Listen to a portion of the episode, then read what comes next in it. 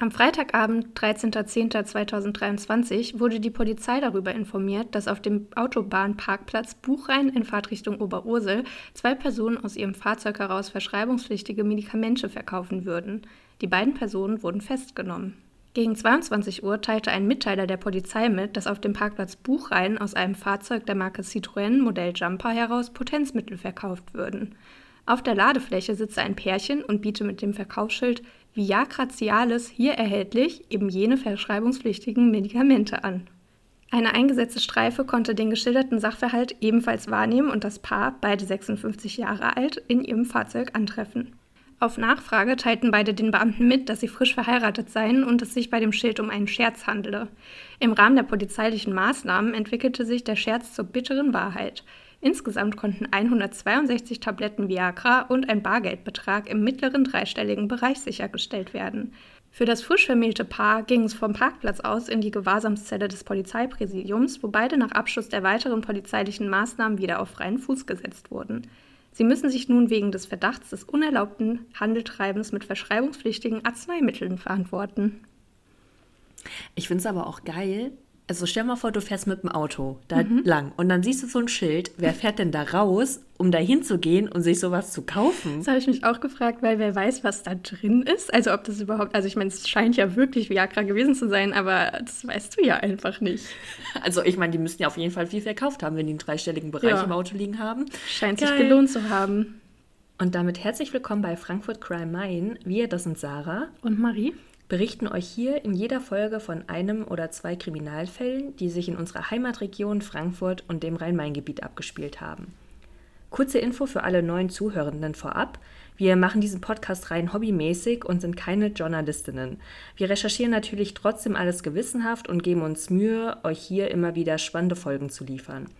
Und wir freuen uns immer über Feedback und wenn ihr uns folgt und 5 Sterne auf der Streaming-Plattform dalasst, auf der ihr uns hört. Wir haben diese Woche wieder zwei Fälle für euch vorbereitet, aber bevor wir über die sprechen, haben wir erstmal noch ein Update zu unserem letzten Fall für euch. Und zwar ging es da ja um die Hanauer Sekte und um den Tod von Jan, einem vierjährigen Jungen. Silvia, die Anführerin der Hanauer Sekte, hatte ihre Verurteilung zu einer lebenslänglichen Haftstrafe des Hanauer Landgerichts nicht akzeptiert und Revision eingelegt, und der Bundesgerichtshof hatte das Urteil daraufhin aufgehoben. Wir haben euch ja in der letzten Folge erzählt, dass im Sommer diesen Jahres erneut verhandelt wurde, und zwar vor dem Frankfurter Landgericht.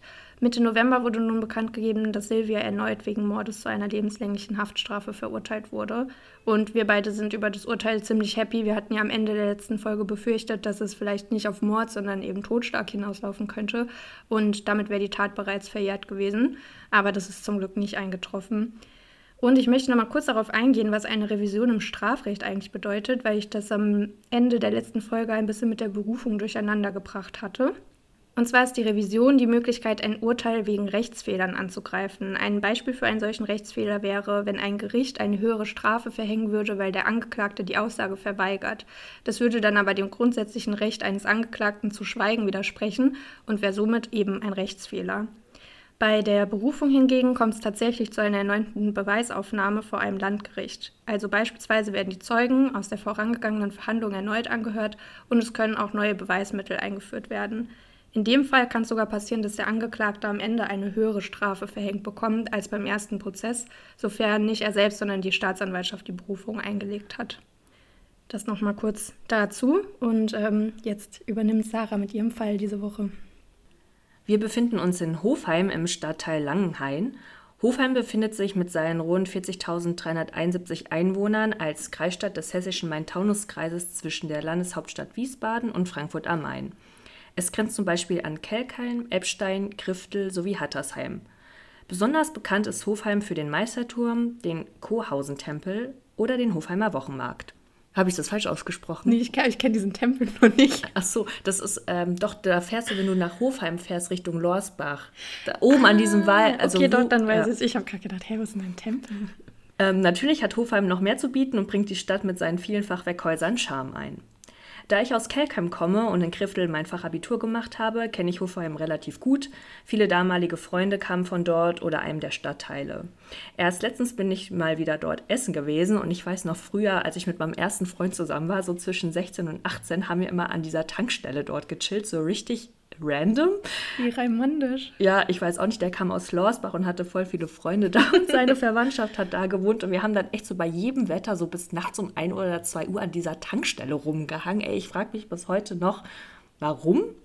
Aber ja, Marie, äh, du bist ja damals auch später so auf die Schule nach Hofheim gegangen. Ähm, kannst du mit Hofheim sonst irgendwas anderes verbinden? Genau, ich habe in Hofheim mein Abitur gemacht, ähm, aber viel mehr als das, was du jetzt so erzählt hast, fällt mir dazu eigentlich nicht ein. Also ich finde Hofheim ist so ganz süß eigentlich. Kann man mal durchschlendern. Hat man ja. jetzt aber auch nicht viel verpasst, wenn man es nicht macht. Also. da gibt es halt auch relativ wenig, ne? Also ich, wie gesagt, da gibt es so ein paar nette Lokale, wo man essen gehen kann und so ein, zwei Bars, aber ansonsten ist da halt auch nicht mehr so viel los, obwohl das Chinois Center, aber. Ja, aber ich glaube ein bisschen mehr als so in den anderen Orten im ja. Main-Taunus-Kreis. Da ist Hofheim ja schon noch so das Größte. Das stimmt. Wenn ich sie nicht haben kann, soll sie keiner haben. Marie, wenn du die Aussage hörst, was verbindest du damit? Da muss ich direkt daran denken, dass gestern der internationale Tag gegen Gewalt an Frauen war, weil das, finde ich, so eine Aussage ist, auch in Anbetracht dessen, dass wir hier bei einem True Crime Podcast sind, die sehr darauf schließen lässt, dass es auf einen Femizid hinauslaufen könnte. Ja, also ich fange mal an. Es ist der 20. August 2019. Lea S., 22 Jahre, hat ihr Pferd nach einem Ausritt auf die Koppel beim Reiterhof Sonnenhof in Hofheim-Langenhain gebracht. Sie wohnt seit circa sechs Wochen nun dort in Hofheim. Lea macht gerade eine Ausbildung in Wallau zur Tierarzthelferin. Sie liebt Tiere und ganz besonders ihr Pferd. Es hat ihr das Leben gerettet, denn Lea leidet seit Ende ihrer Pubertät an großen gesundheitlichen Problemen. Sie leidet durch ihre ausgeprägte Migräne praktisch durchgehend an starken Schmerzen und im Laufe der Zeit kamen Depressionen hinzu. Um etwas Abwechslung und Freude in den schmerzhaften Alltag hereinzubringen, hatte die Familie ein eigenes Pferd für Lea zum bestandenen Abitur angeschafft. Durch ihr Pferd und im Alter von 19 lernte sie Lothar R. auf einem Reiterhof in Niedernhausen kennen. Lothar ist schon älter als Lea, um genau zu sagen 33 Jahre älter. Er lebt mit seinen zwei minderjährigen Kindern, 11 Jahre und 16 Jahre, in Wiesbaden-Kloppenheim und ist als Lkw-Fahrer tätig. Seine älteste Tochter steht schon beruflich auf eigenen Beinen. Vor ein paar Jahren hat sich seine Frau von ihm getrennt und vor circa drei Jahren hat er das Anwesen mit großem Grundstück von seinem verstorbenen Vater geerbt. Lea und Lothar lernen sich nicht nur kennen, sondern auch lieben. So wurden sie ein Paar. Lea 19 Jahre und Lothar 52 Jahre.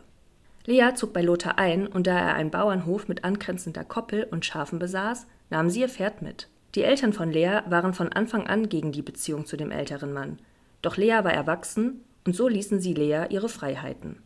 Doch immer mehr entwickelte Lothar sich vom Traum eines Mannes zum Albtraum. Nicht nur, dass das Wohnhaus, das Grundstück und sein Wohnwagen eher einer Müllkippe galt, Lothar war auch gewalttätig. Schon als Lea und Lothar sich kennenlernten, fiel er öfters negativ mit Schlägereien auf. In mehreren Fällen wurde er wegen Körperverletzung zu Bewährungsstrafen und Geldbußen verurteilt. Als Mann mit zwei Gesichtern war er bekannt und seine Vorstrafen sind von durchgängiger Frauenfeindlichkeit geprägt. Lea hatte eigentlich Pläne, das heruntergekommene Anwesen auf Vordermann zu bringen, allein schon wegen der Kinder, für die sie sich verantwortlich fühlte. Darf ich ganz kurz eine Zwischenfrage stellen? Weiß man, was sie an ihm fand? Also ich habe relativ viele Artikel durchgelesen, aber es wurde wenig, ähm, also seine, ihre Mutter wurde, wurde zwar vernommen, aber man hat relativ wenig herausgefunden, warum die beiden jetzt zusammengekommen sind. Okay, weil ich finde, allein der Altersunterschied ist ja schon wirklich riesig ja. und wenn man dann noch das drumherum hört, wie er sich wohl immer so verhalten hat. In den drei Jahren Beziehung gab es mehrere Trennungen, die jeweils durch einen Sturz die Treppe herunter eingeleitet wurden. Lea wies immer häufiger blaue Flecke auf und bat Freunde und Bekannte dort für eine Weile unterzukommen, wenn es zu Hause mal wieder nicht auszuhalten war. So war es nicht verwunderlich, als sie schließlich im Juli 2019 einen endgültigen Schlussstrich zog und sich von Lothar trennte. Nachdem sich nun endlich ihre Migräne mit allen negativen Begleiterscheinungen zurückzog und sie ohne ihren gewalttätigen Ex-Freund in ein neues Leben blickte, fing sie an, Zukunftspläne zu schmieden. Sie zog nach Hofheim und auch ihr Pferd wurde von Lothars Hof weggeholt und im Sonnenhof in Hofheim-Langenhain untergebracht. Zu den Kindern pflegte sie allerdings weiterhin guten Kontakt. Nach dem Abschluss ihrer Ausbildung zur Tierarzthelferin sollte es nach Bratislava zum Studium der Tiermedizin gehen. Im Gegensatz zu Lea kam der mittlerweile 55-jährige Lothar mit der Trennung nicht zurecht. In den Wochen danach stellte er Lea immer wieder nach. Nicht nur sie, sondern auch Freunde und die Eltern fingen sich langsam an, Sorgen zu machen. Er hat doch genug Vorstrafen. Vielleicht hält er sich zurück, äußert sich Lea gegenüber ihrem engsten Kreis. Und nun kommen wir wieder zum Abend des 20. August 2019. Es ist gegen 20.15 Uhr und Lea ist auf dem Weg, um ihr Pferd von der Koppel in den Stall zu bringen. Die Koppel befindet sich rund 80 Meter entfernt und liegt nahe eines Feldes mit angrenzendem Waldstück.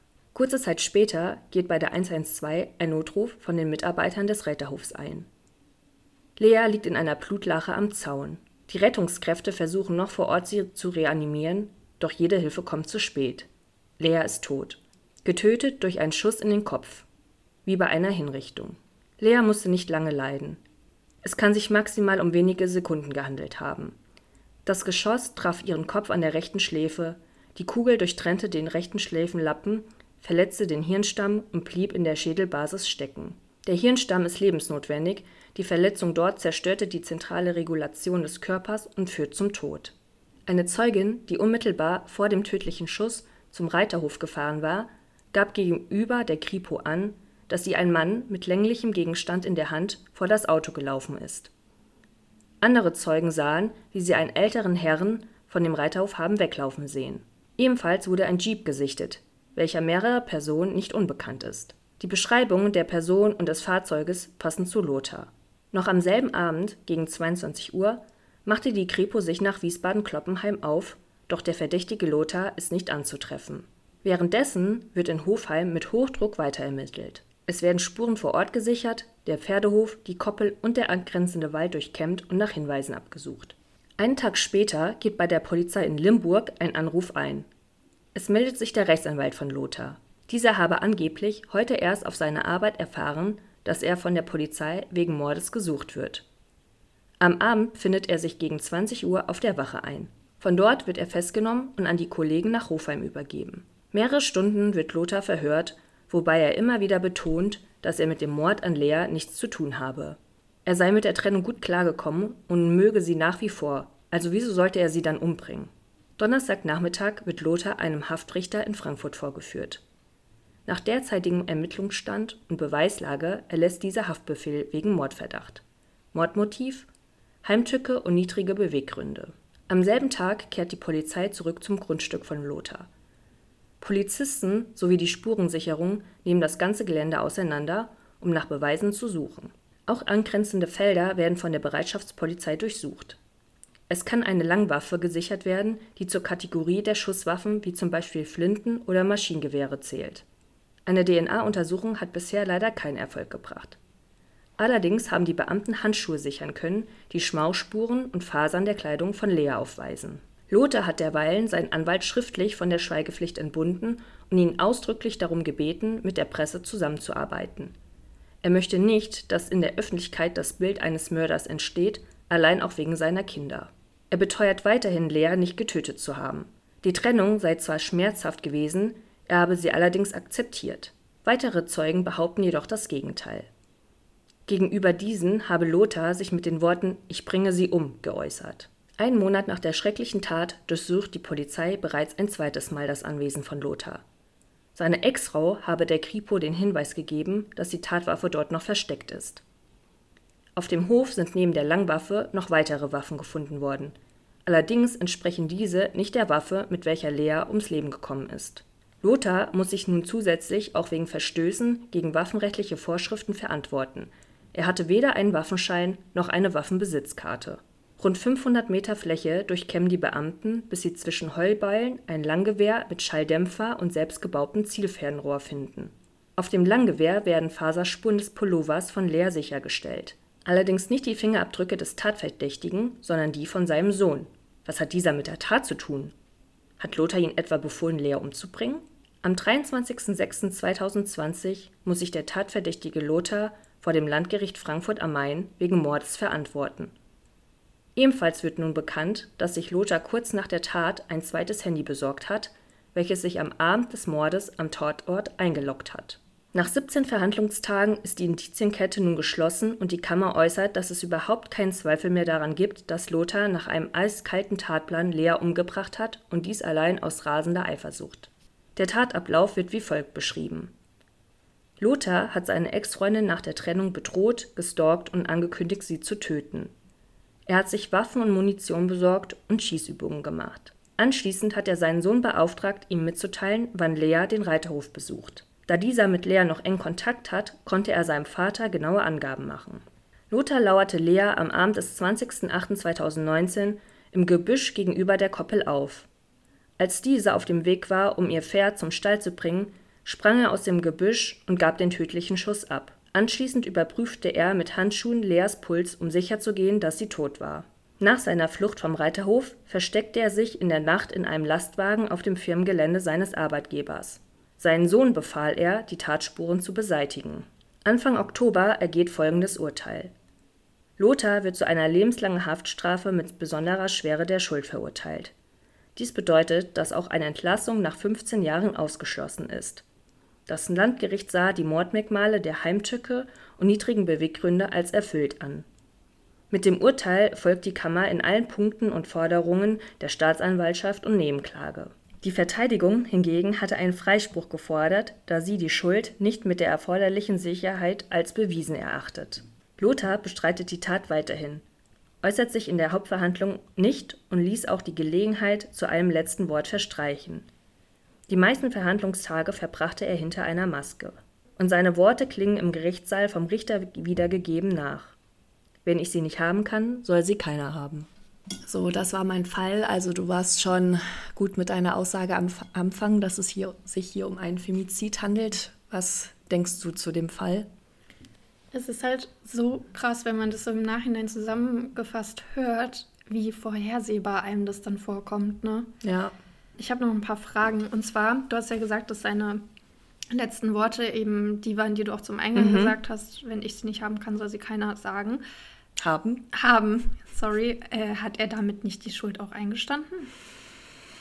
Weil er also, hat doch eigentlich bis zum Schluss gesagt, er war es nicht, oder? Und mit genau dieser Aussage. Also diese Aussage hat ja nur der Richter wiedergegeben. Diese Aussage hat er nicht vor Gericht äh, aufgeführt, so. sondern gegenüber seinen Freunden. Und der Richter hat nur die Worte wieder aufgenommen, die er praktisch den Zeugen geäußert hat. Die okay. auch gesagt haben, ich will, also die Zeugen haben ja auch gesagt, Lothar hat gesagt, ich will sie töten. Mhm. Und diese Worte ich, äh, wenn sie keiner haben, äh, wenn ich sie nicht haben kann, kann sie keiner haben, hat er nur gegenüber seinen Freunden geäußert, nicht gegenüber dem Gericht. Okay, dann habe ich es falsch verstanden. Ich dachte, das wären da seine letzten nee, Worte. Nee, nee, das gewesen. waren die Worte, die der Richter praktisch. Okay, aber gut, hatte. wenn seine Freunde das so gesagt haben, dann ist das ja. Also, ich finde es richtig krass, dass er bis zum Ende behauptet hat, dass er es nicht war. Worauf hat er sich da berufen, dass keine Fingerabdrücke von ihm an der Waffe waren oder was? Also er hat halt die ganze Zeit gesagt, ja, ähm, es ist ja nicht bewiesen, dass ich es gewesen bin. Also mhm. es wurde weder seine Fingerabdrücke gefunden, noch wurden ja die, also konnten keine DNA-Spuren sichergestell mhm. sichergestellt werden. Es konnte ja nur festgestellt werden, dass praktisch Schmauchspuren an den Handschuhen gefunden mhm. wurden. Und ähm, dass da auch Fasern von Leas Pullover gefunden wurde. Aber die haben halt äh, gesagt, also die Verteidigung hat gesagt, ja, aber das ist zu wenig Beweise, dass man dann sagen kann, dass es Lothar gewesen ist. Okay, naja gut, ich würde sagen, die Indizien sprechen da ja schon Ja, deswegen hat die Kammer ja dann ja, auch ja, gesagt, also, also ähm, ich finde es auch so krass, dass er da seinen Sohn mit reingezogen hat. Wahrscheinlich den 16-Jährigen, nicht den 11-Jährigen. 17, also der war dann zu dem Zeitpunkt okay. 17, aber genau den älteren von den beiden, ja. Das finde ich halt auch so pervers, weil der ja anscheinend auch mit Lea noch Kontakt hatte, guten. Und dann, ich weiß ja nicht, ob er vorher wusste, warum er ausspähen soll. Ähm Kann ich mir jetzt ehrlich gesagt nicht vorstellen. Also ich glaube ja. nicht, dass wir nur als 17-Jähriger, wenn dein Vater dich fragt, ja, was macht denn die Lea gerade, dass du dann in den hm. Hinterkopf hast, er könnte ihr was antun. Ja, also ich glaube, so weit denkst du als 17-Jähriger nicht und schon gar nicht von deinem eigenen Vater. Nee, wahrscheinlich nicht. Aber wie schlimm einfach, dass er den da auch so mit reingezogen hat. Ja, und ich meine, er war ja im Endeffekt derjenige, der dann die Tatwaffe versteckt hat, weil ja. auf der Tatwaffe wurden ja seine Fingerabdrücke gefunden. Ja. Ich meine, es hätte ja theoretisch auch so laufen können, dass er dann dafür verurteilt wird. Ne? Das ja. wäre dem Vater dann ja zur Not gerade recht gewesen. Ja richtig heftig. Aber ich finde es auch krass. Also ich denke mal, weil seine Ex-Frau hat ja den entscheidenden Hinweis gegeben, mhm. wo die Tatwaffe ist. Ich glaube, der 17-Jährige hat das wahrscheinlich seiner Mutter dann erzählt. Ja. Und ähm, die ja, der muss dann, ja dann auch damit leben. Der weiß ja, ja dann auch, was am Ende dabei ja. rausgekommen ist. Ne? Zu den Waffen generell nochmal eine Frage. Weiß man, wo er die alle her hatte? Nee, habe ich leider nichts rausgefunden. Also ich schätze mal irgendwo illegal hergekriegt. Ja. Und der muss ja auch gut geschossen haben, wenn er sie so getroffen hat, wie er sie getroffen hat. ähm, also er hat ja, ähm, er hat ja Schießübungen gemacht und er hat ja diesen, ähm, was habe ich gesagt, diesen Schallschutzdämpfer. Mhm. Den die da bei den Heuballen Genau, also das war ja so ein Gewehr, das war ja so ein Langgewehr mit, Moment, ich kann es sofort sagen, Langgewehr mit äh, Schalldämpfer und selbstgebauten Zielfernrohr. Mhm. Also zwischen Koppel und diesem Gebüsch muss es generell nicht so ein großer Abstand gewesen mhm. sein. Und dieses Zielfernrohr, das erleichtert ja einem. Ja, trotzdem. Genauer. Das so, ja. Da muss er ja schon viel irgendwie geübt haben vorher. Ja ich finde es halt auch heftig, wenn ich mir vorstelle, wie das halt auch für die Freunde und die Familie ist, weil die sie ja wahrscheinlich, oder wie du es erzählt hast, schon immer vor dem gewarnt haben und ihn ja wahrscheinlich besser eingeschätzt haben als sie selber, weil was ich auch interessant fand, war, dass du erzählt hast, dass sie gesagt hat, dass seine vorherigen Straftaten mhm. sie eher beruhigen, weil sie denkt, dann reißt er sich jetzt erst recht zusammen, ja. weil also ich hätte auch eher gesagt, dass das ja eher gegen ihn spricht und eher dafür spricht, dass er halt gewalttätig wird und nicht, ach naja, der war ja vorher gewalttätig, dann wird das jetzt vielleicht eher nicht mehr. Ich glaube, in dem Moment glaubst du halt immer noch ja, an den guten, klar. an die guten Sachen im Menschen. Und ich glaube, also ich würde jetzt auch nicht davon ausgehen, dass mein Ex-Freund mich dann umbringen will. Nee, natürlich also nicht. ich glaube, sie hat eher damit gerechnet, ähm, das habe ich gelesen, sie hat eher damit gerechnet, dass er ihr gegenüber nochmal gewalttätig wird, mhm. also dass er sie nochmal schlägt oder so.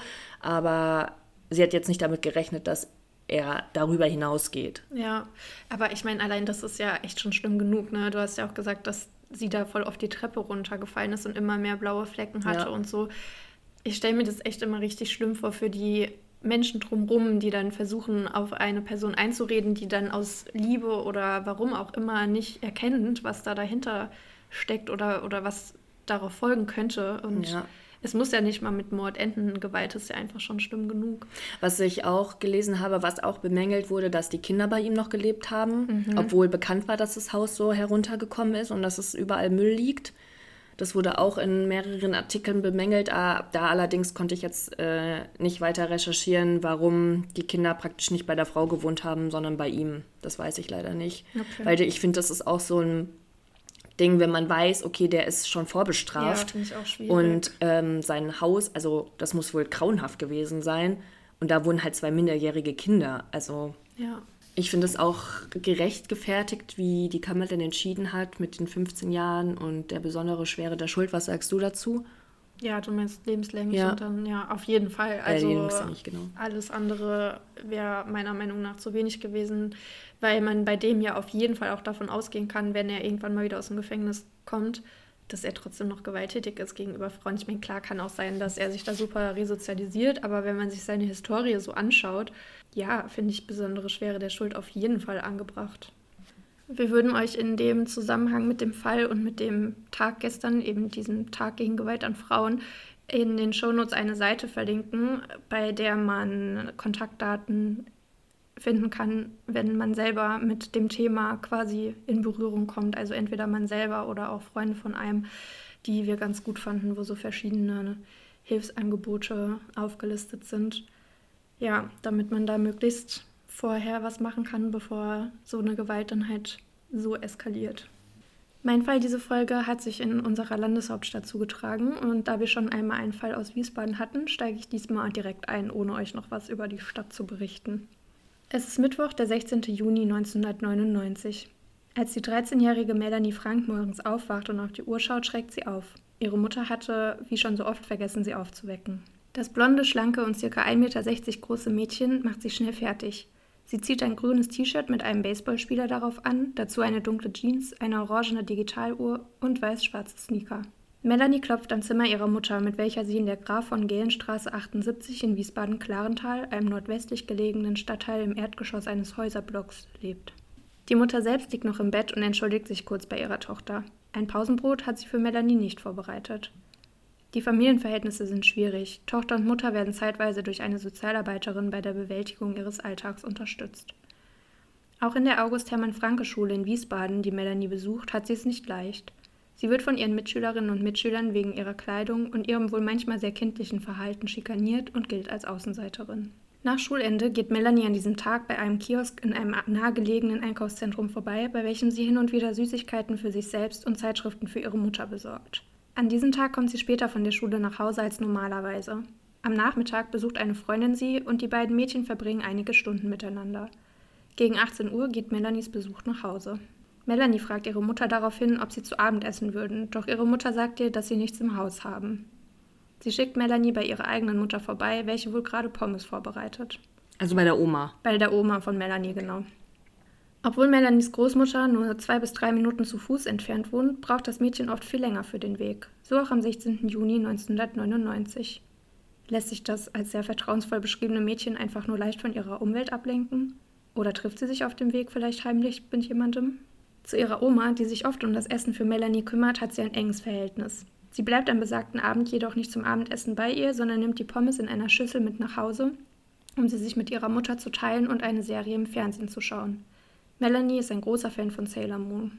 Plötzlich fällt ihr ein, dass sie ihre Mathehausaufgaben noch gar nicht gemacht hat und sie verschwindet in ihr Zimmer, um diese zu erledigen. Um kurz nach 20 Uhr ruft ihre Mutter sie zu sich ins Wohnzimmer und weist Melanie an, den Müll, den das Mädchen wohl schon längst hätte entsorgen sollen, sofort rauszubringen. Eine Auseinandersetzung entsteht. Melanie sagt ihrer Mutter, dass sie sich morgen darum kümmern würde und dass sie sie in Ruhe lassen soll. Als Melanies Mutter ihr damit droht, dass sie sofort ins Bett müsse, wenn sie sich nicht um den Müll kümmere, willigt die 13-Jährige schließlich ein. Ihre Mutter drückt ihr noch etwas Geld in die Hand, damit sie ihr Zigaretten mitbringen kann, und Melanie nimmt mit dem Müll und dem Geld in der Hand eine kleine Abkürzung nach draußen, indem sie über den Balkon klettert. Zu dem Zeitpunkt ist es etwa 20.30 Uhr. Nochmal kurz an dieser Stelle, wir sind hier 1999, falls sich ein paar Leute wundern, warum eine 13-jährige Zigaretten kaufen geht. Damals war das absolut möglich. Eine halbe Stunde später beginnt Frau Frank sich zu wundern, da ihre Tochter noch nicht wieder heimgekehrt ist und hält vom Balkon aus Ausschau nach ihr. Als es dunkel ist, macht sie sich schließlich auf den Weg, um nach ihr zu suchen. Sie klingelt bei ihrer eigenen Mutter, um zu fragen, ob Melanie vielleicht zu ihr gekommen ist, doch Fehlanzeige. Nun suchen beide Frauen gemeinsam in der Nachbarschaft nach Melanie und rufen ihren Namen. Sie gehen auch bei dem Kiosk vorbei, bei welchem Melanie sich oft die Süßigkeiten kauft, doch auch dort wurde das Mädchen an dem Abend nicht gesehen. Gegen 23.30 Uhr erscheint Frau Frank dann auf der Polizeiwache und meldet ihre Tochter vermisst. Laut ihrer Aussage holte Melanie die Zigaretten üblicherweise an einem Automaten in der Hermann-Brill-Straße, nur wenige Minuten zu Fuß von ihrer Wohnung entfernt. Umgehend werden mehrere Streifenwagen, Spürhunde und ein Helikopter losgeschickt, um ebenfalls in der Gegend nach Melanie zu suchen. Ob Melanie an diesem Abend überhaupt bei dem Zigarettenautomaten ankam, kann bis heute nicht mit Sicherheit nachvollzogen werden, denn das Mädchen wird nicht gefunden nicht am besagten Abend und auch nicht in den darauffolgenden Tagen. Die erste Suche vor Ort dauert bis zum 19. Juni 1999 an. Das Verschwinden des Mädchens beschäftigt die gesamte Region. Durch Medienberichte können einige Zeugen, die Melanie an dem Abend noch gesehen haben, gefunden werden. Eine Frau aus der Nachbarschaft berichtet, dass ihr das Mädchen gegen 21 Uhr noch in der Graf von Gehlenstraße, also in der Straße, in der Melanie selbst auch wohnt, aufgefallen sei. Es sah offenbar so aus, als hätte Melanie auf jemanden gewartet. Eine andere Frau sagt aus, in der Gegend gegen 22 Uhr Rufe gehört zu haben, die wie Hilfe geklungen hätten. Sie sei sich aber nicht sicher gewesen, ob es nicht einfach nur Rufe von Jugendlichen, die sich wohl abends oft im nahegelegenen Park der Albrecht-Dürer-Anlage aufhielten, gewesen sein könnten und hatte sich daher nicht gleich bei der Polizei gemeldet. Ein Ehepaar, das am Abend noch eine Runde mit ihrem Hund Gassi ging, gab ebenfalls an, die Rufe gehört zu haben. Andere Zeugen meldeten ein verdächtiges Fahrzeug, einen schwarzen Dreier- oder Siebener BMW mit lauten Fahrgeräuschen. Dieser soll erst normal geparkt gewesen sein und dann zum Zeitpunkt der Schreie ohne Licht davon gefahren. 2005 wird der Fall zum ersten Mal bei Aktenzeichen XY thematisiert. Trotz einiger Hinweise aus der Bevölkerung kann Melanie nicht gefunden werden. Sie bleibt verschwunden und das über Jahre. Wir springen nun zum 20. August 2008. Hast du eine Idee, was da passiert sein könnte? Ich denke mal, die haben wahrscheinlich die Leiche gefunden. Mhm. Circa 55 Kilometer von Wiesbaden-Klarental entfernt werden im Rhein-Hunsrück-Kreis bei Kisselbach ein fast vollständig skelettierter menschlicher Schädel und ein Oberschenkelknochen von Waldarbeitern gefunden. Auf den ersten Blick dachten die Männer wohl, dass es sich hierbei um Tierknochen handeln würde, doch nach genauerem Betrachten verständigen sie die Polizei. Eine rechtsmedizinische Untersuchung in Mainz bringt schnell die Erkenntnis, es handelt sich um die sterblichen Überreste von Melanie Frank. Spuren konnten an den gefundenen Knochen nach den neun Jahren nicht mehr gesichert werden und auch die endgültige Todesursache lässt sich an den wenigen Überresten des Mädchens nicht mehr feststellen. Die Polizei ist sich sicher, Melanie wurde Opfer eines Gewaltverbrechens. Sie wurde vermutlich schon kurz nach ihrem Verschwinden im Wald abgelegt. Ob genau an der Fundstelle oder an einem anderen Ort ist unklar. Weitere Knochen und auch Melanies Kleidung können nicht mehr aufgefunden werden. Ob diese von Tieren verschleppt oder durch einen Täter als Souvenir mitgenommen wurden, weiß man bis heute nicht. Naja, nach neun Jahren, nach neun Jahren zersetzt sich ja sowas auch irgendwann, oder? Kleidung? Knochen? Ja, Kleidung, glaube ich. Ich weiß nicht, wie lange das dauert. Das versetzt, das zersetzt sich schon. Es wird ja modrig und so, aber ich weiß nicht genau, wie lange das mhm. dauert. Aber die Knochen hätten ja eigentlich schon noch da sein müssen. Mhm. Die Ermittler haben dann halt gesagt, dass die Wahrscheinlichkeit, dass irgendwie Tiere entweder die Knochen, die dort gefunden wurden, verschleppt haben oder die restlichen Knochen woanders hingeschleppt haben, halt relativ wahrscheinlich ist. Mm, ja. Die ermittelnden Beamten nehmen an, dass die Ursache für Melanies Tod ein sexuelles Motiv ist. Aus diesem Grunde wurden vor allem nach Tätern sexueller Übergriffe an Kindern im Alter von 10 bis 15 Jahren, die rund um Wiesbaden-Klarental und um das Jahr 1999 agiert haben, gefahndet. Sie vermuten außerdem, dass Melanie an dem Kiosk beim Einkaufszentrum in Kontakt mit einer Person gekommen ist, mit der sie sich auch getroffen haben könnte. Vielleicht sogar mit der Person, auf die sie am Abend ihres Verschwindens gewartet hat. Andererseits waren spontane Verabredungen 1999 ohne Handy natürlich schwierig und Melanie hatte die Wohnung an dem Abend ja auch sehr kurzfristig und eher widerwillig verlassen. Melanies Mutter kommt über die Nachricht des Todes ihrer Tochter nie hinweg. Sie soll umgezogen sein und starb vier Jahre nach dem Fund der Überreste von Melanie. Im Jahr 2018 besteht ein Funken Hoffnung, dass Melanies Tod doch noch aufgeklärt werden kann, als der Mann, der die achtjährige Johanna Bonacker getötet hat, ermittelt wird. Die kleine Johanna wurde im September 1999 in Ramstadt-Bodenhausen in der Wetterau entführt, sexuell missbraucht und ermordet. Im April 2000 wurde ihre Leiche in einem Waldstück bei Alsfeld gefunden. 16 Jahre lang konnte ihr Mörder nicht gefunden werden, doch als der Fall routinemäßig erneut untersucht wird, wendet sich das Blatt. Die Beamten stoßen auf Rick J., zu dem Zeitpunkt Anfang 40, der im Besitz von hunderten Datenträgern mit kinder- und jugendpornografischen Inhalten war und dessen Fingerabdruck mit einem Teilfingerabdruck von einem Klebeband, welches sich an der Leiche von Johanna befand, übereinstimmte. Bei der Durchsuchung von Rick J.'s Wohnung in Friedrichsdorf wird ein Zettel mit der Aufschrift Melli Franke sichergestellt. Könnte hier Melanie Franke gemeint sein? Rick J. behauptet, dass es sich bei dem Namen auf dem Zettel um eine Bekanntschaft von einer Party handle. Letztlich können, trotz des offenbar ähnlichen Modus operandi, demselben Jahr des Verschwindens der Mädchen und dem Zettel keine erhärtenden Beweise bezüglich des Mordes an Melanie gegen ihn gefunden werden. Im Fall Johanna wird Rick J. im Jahr 2018 zu lebenslanger Haft mit besonderer Schwere der Schuld verurteilt. Das Hessische Landeskriminalamt gibt die Suche nach Melanies Mörder nicht auf und ermittelt weiter an dem Cold Case. Seit September 2020 gibt es eine eigene Cold Case Unit im LKA, in welcher sich die Beamten um ungelöste Fälle seit 1980 kümmern. 2020 wird der Fall vom leitenden Ermittler Jochen Adler erneut bei Aktenzeichen XY vorgestellt. Noch heute werden Zeuginnen und Zeugen gesucht, die Erinnerungen an den Abend des 16. Juni 1999 haben oder die durch Bekannte etwas über Melanies Tod gehört haben und Hinweise auf einen möglichen Täter geben können. Wir werden auf unserer Instagram-Seite frankfurt.crime.main ein Foto von Melanie, ihrer Kleidung von dem Abend und von der Umgebung, in der sie gelebt hat und in der sie an dem Abend unterwegs war, teilen. Und wenn ihr selber aus der Gegend Wiesbaden-Klarental oder ihrem Fundort in Kisselbach seid oder jemanden von dort kennt, dann schaut euch das gerne mal etwas genauer an. Alternativ findet ihr die Fotos natürlich auch auf der Internetseite der hessischen Polizei. Ich habe eine Frage, was denkst du, meinst du, der Mörder von Johanna ist auch derselbe Mörder von Melanie?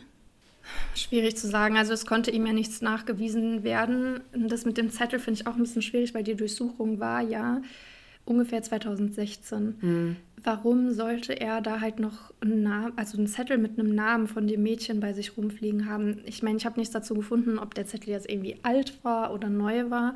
Da stand auch sonst nichts drauf. Nee, einfach nur Melli, Melli mit LLY und Franke. Und Na gut, Melanie, Melli. Melanie, Franke, Frank oder Franke sind jetzt halt auch keine super ungewöhnlichen Namen. Also ich finde es wirklich schwierig. Ich verstehe total, dass man äh, dem nachgegangen ist. Ich hoffe, man hat das auch sehr gründlich getan, aber ich gehe mal davon aus, weil das wäre für die Polizei ja super gewesen, wenn der, also wenn sie halt rausgefunden hätten, dass er auch das Mädchen umgebracht hat. Aber nochmal ja. eine kurze Frage: Wann ist Johanna verschwunden? 1999. Aber auch. welcher Monat? Im September. Und Melanie im Juni. Ja. Gut, aber Wiesbaden und wo Johanna gewohnt hat, ist schon ein Stückchen weg, oder? Ja, wobei der Rick J. hat ja in Friedrichsdorf gearbeitet. Von da bist du super schnell auf der Autobahn nach Wiesbaden. Mhm. In der Wetterau bist du von da aus auch super schnell. Also es wäre Wo hat er nochmal gewohnt? Wer er? Ja. Friedrichsdorf. Ach so, Friedrichsdorf. Ah, genau. okay, ja. Also das wäre jetzt nicht unmöglich, aber Ich kann so viel zu diesen Ermittlungen nicht sagen, weil ich so viel nicht dazu gefunden Mhm. habe. Aber ich würde jetzt mal der Polizei unterstellen, dass sie dem relativ Mhm. genau nachgegangen sind. Ja, Weil ich meine, dann müsste er ja, sagen wir jetzt mal, er ist der Mörder von Johanna und Mhm. Melanie. Das heißt, ich glaube nicht, dass der sowas geplant hat. Ich kann mir jetzt nicht vorstellen, dass er beide vorher kannte. Nee, also die Johanna nicht. So, also wenn, dann muss er ja da hingefahren sein und einfach da durch den Ort gefahren sein. Ja. Und die dann alleine gesehen haben und dann eingesackt haben. Die Frage ist dann halt, warum fährt er einfach nach Wiesbaden oder in die Wetterau? Ja, gut, halt, um genau das zu tun. Ach so, ne? ja. Hm. Gut, man fischt ja nicht in den eigenen Gewässern. Also wäre ja dumm, wenn er es in Friedrichsdorf gemacht hätte. Das denke ich auch, ja. Ich weiß es nicht. Also ich finde schon auch, dass natürlich schon einiges dafür spricht, aber wie gesagt, ich hätte da schon so die Hoffnung, dass da so gut ermittelt wurde, dass das wirklich mit Sicherheit ähm, ausgeschlossen werden kann oder mit relativ hoher Sicherheit.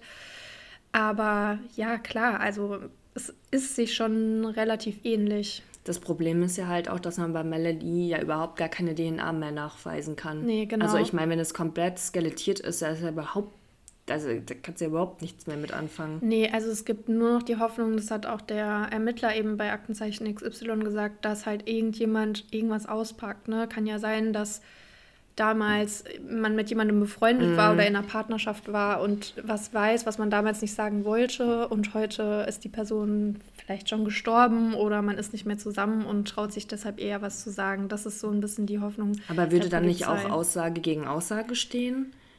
Weil ich meine, die müssen ja dem irgendwas nachweisen. Nur eine Aussage, dass der es gewesen Ach so, ist, nee, reicht nee, ja jetzt nicht, gar, oder? nee, gar nicht auf diesen Rick so. bezogen, Ah, sondern und du einfach meinst so generell, insgesamt. okay. Kann ja auch ein ganz anderer Täter sein, Ja. ja. Und weißt du bei der Mutter, ob die sich suiziert hat oder ob sie so verstorben ist, weil sie es vielleicht nicht verkraftet hat? Also ich habe zu der Todesursache nur was auf All Mystery gefunden. Das heißt, hier ganz Klar gesagt, dass- ganz klar gesagt, dass das wirklich ein Gerücht ist. Das stand nirgendwo drin, aber da stand, dass sie einen Hirntumor hatte. Okay. Aber wie gesagt, gell, gar Mhm. keine Gewähr Ja, dafür, ja.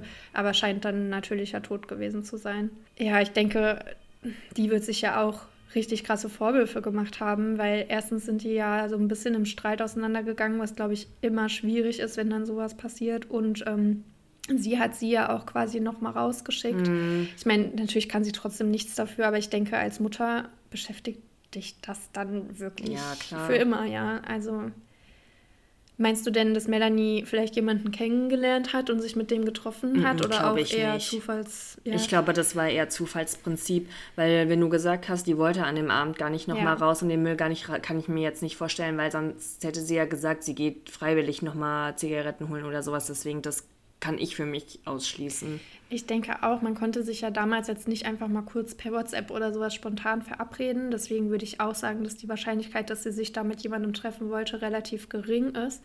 Generell könnte ich mir natürlich scho- schon vorstellen, dass sie sich vielleicht ähm, mal mit irgendjemandem heimlich getroffen hat, ne? weil da ja auch, es, es wurde schon sehr auch betont, dass sie oft so lang für diese kurzen Wege gebraucht hat. Und es wurde schon auch betont, dass es eben irgendwie mit diesem Kiosk zusammenhängen kann, also dass sie da jemanden kennengelernt haben könnte. Und ich denke mal, so mit 13 erzählst du vielleicht deiner Mama oder deiner Oma halt auch nicht alles, was du so machst.